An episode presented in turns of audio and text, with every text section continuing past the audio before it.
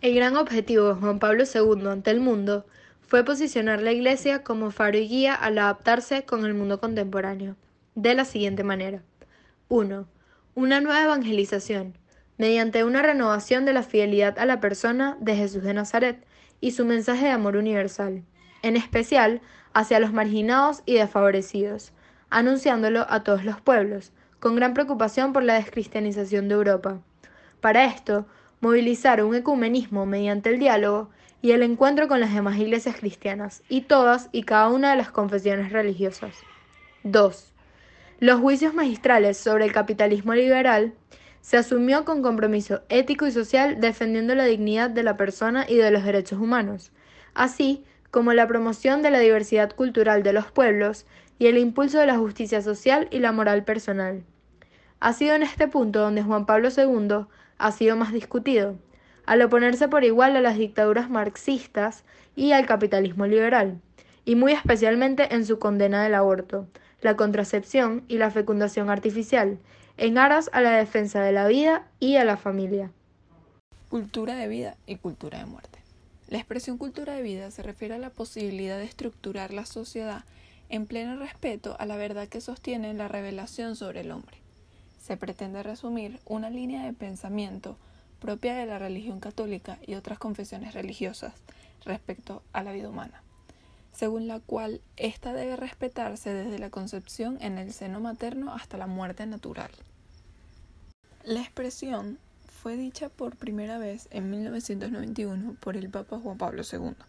cito, hay que volver a considerar la familia como el santuario de la vida. En efecto, es sagrada. Es el ámbito donde la vida, donde Dios, puede ser acogida y protegida de manera adecuada contra los múltiples ataques a que está expuesta y puede desarrollarse según las exigencias de un auténtico crecimiento humano. Contra la llamada cultura de la muerte, la familia constituye la sede de la cultura de la vida.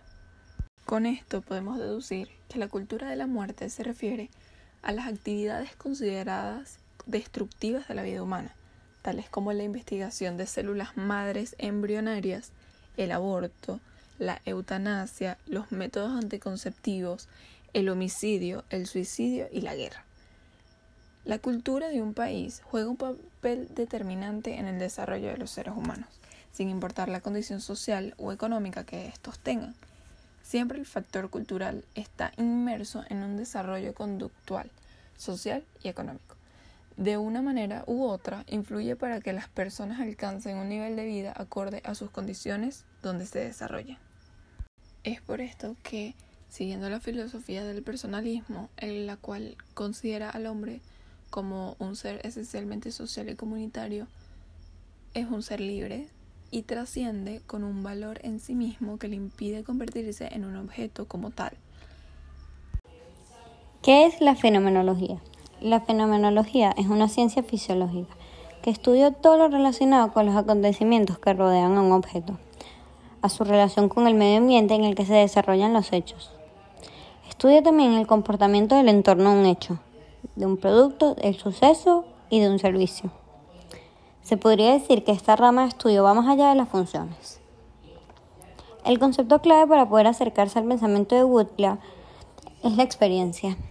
Tal concepto pretende mostrar la relación cognitiva directa que permite acercarse a la persona y a la acción como una realidad dinámica. El método que utiliza el actor para el acercamiento a la realidad de la persona es el fenomenológico utilizado, sin embargo, con un profundo correctivo Precisamente lo que Butler pretende evitar es poner entre paréntesis la existencia de la misma persona. Su punto de partida es el hombre concreto y real. Butler usa en su lugar la reducción entendida como exploración de la experiencia. Se trata más bien de explorar la realidad de la persona en toda su riqueza, ya que de ella afloran los elementos esenciales necesarios para construir una verdadera antropología fisiológica. En este sentido, la tesis básica del autor es una estructura personal de la autodeterminación que permite objetivar la subjetividad personal.